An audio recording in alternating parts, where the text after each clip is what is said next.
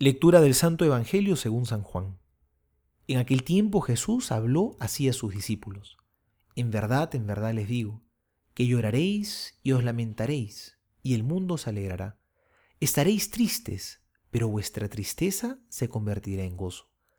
La mujer cuando va a dar a luz está triste, porque le ha llegado su hora. Pero cuando ha dado a luz al niño, ya no se acuerda del aprieto por el gozo que ha nacido un hombre en el mundo. También vosotros estáis tristes ahora, pero volveré a veros, y se alegrará vuestro corazón, y vuestra alegría nadie os, la podrá quitar. Aquel día no me preguntaréis nada. Palabra del Señor, gloria a ti, Señor Jesús. Hoy Jesús nos sigue hablando de su partida, que ya está próxima.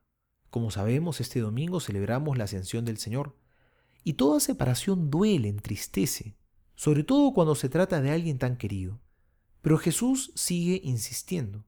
La separación será cortísima, porque voy a volver, no tienen de qué, a qué tenerle miedo.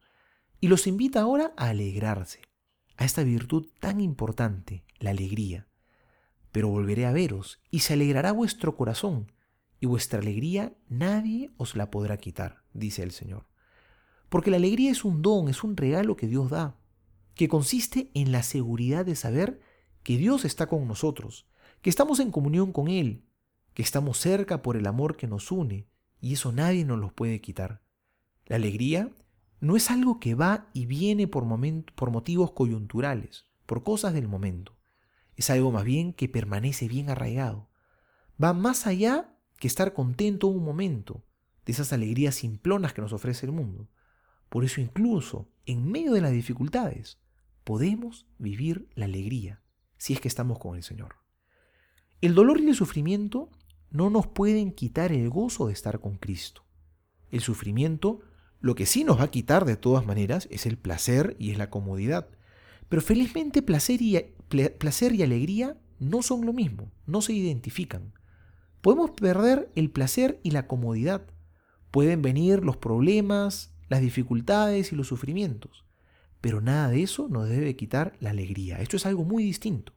La alegría es ese don que nos lleva a vivir la magnanimidad, es decir, la grandeza del Espíritu. Cuando se vive la alegría de tener la vida fundada en Cristo, el corazón se ensancha y uno se hace capaz de cosas grandes, de donarse, de ser generosos, de servir a los demás y amar a Dios sobre todas las cosas. Eso significa ser magno, grande, magnánimo. Una persona triste no se arriesga, vive metida en sí misma, autocontemplándose, miedosa, lamentándose, sin un horizonte apasionante en la vida.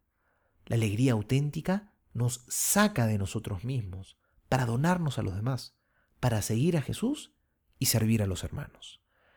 Soy el Padre Juan José Paniagua y les doy a todos mi bendición, en el nombre del Padre y del Hijo y del Espíritu Santo. Amén.